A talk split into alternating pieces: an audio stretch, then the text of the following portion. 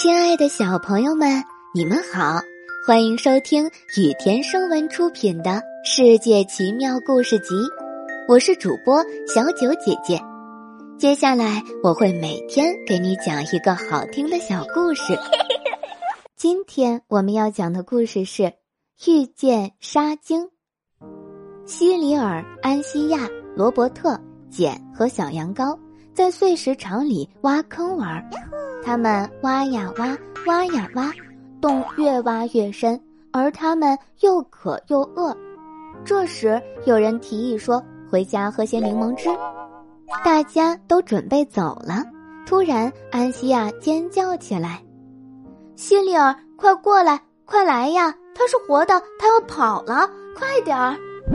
小伙伴们急忙跑了过去。是只田鼠。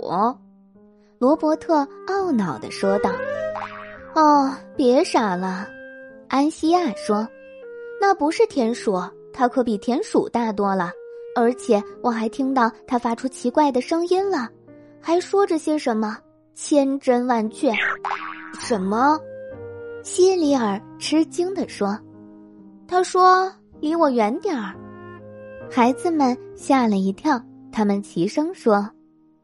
我们想看看你，哦，这样啊。如果这是你们的愿望的话，那个声音说。与此同时，一个肥胖的棕色毛团从洞中滚了出来，从他身上掉下了无数沙子，他就坐在那儿打着哈欠，用手揉着眼角。他的眼睛长在长长的触角上，就像蜗牛的眼睛一样，可以来回移动。耳朵就像蝙蝠的耳朵，而肥胖的身体好像只蜘蛛，只是上面覆盖着厚实浓密的皮毛。手脚也是毛茸茸的，但却更像是猴子的手脚。这究竟是什么？简说：“我们该不该把它带回家呢？”奇怪的生物转动着眼睛看了看他。摆出一副不屑的神情，望着简。你们真的不认识塞米德吗？尤其当他还活生生在你们面前的时候。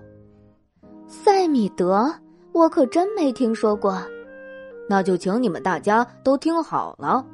他提高语调，刺耳的说着：“简单来说，就是沙精，沙子中的精灵。难道你们看见一只沙精的时候都不认识它吗？”如果你们对我足够礼貌，我倒是不介意和你们多说几句的。你们有什么要问的，说吧。一时间，谁也没想到该问什么，大家沉默了一会儿。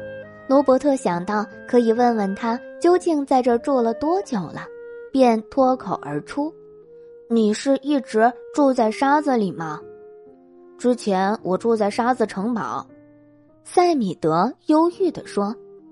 因为孩子们总会在城堡的周围修筑起护城河，这样一来，那些潮湿的海水就涌了进来，而我们这些沙精一旦被淋湿，就会生病受凉，最后就只能在哀嚎中死去，所以数量也就变得越来越少了。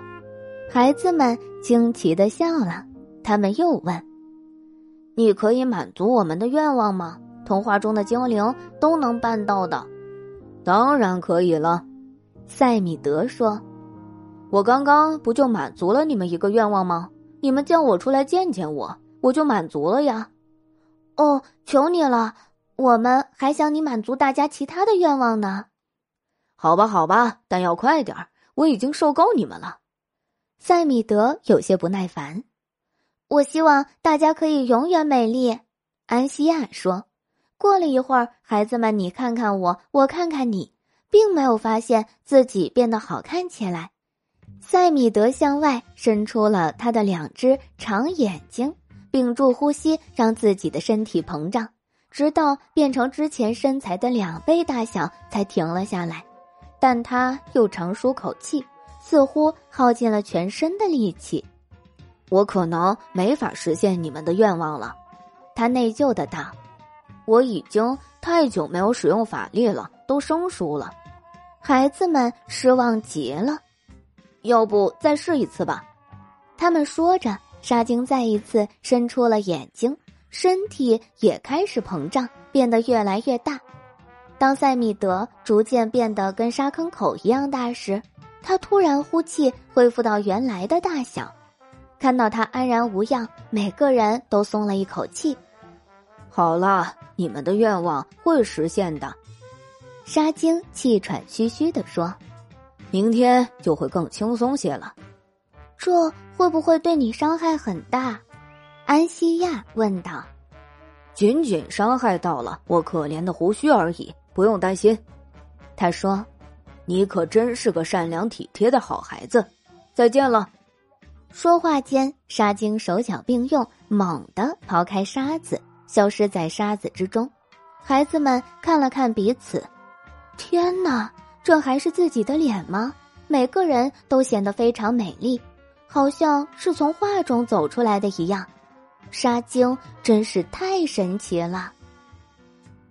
今天的故事到这里就结束啦，明天还有新的故事等着你们哦，小朋友们晚安。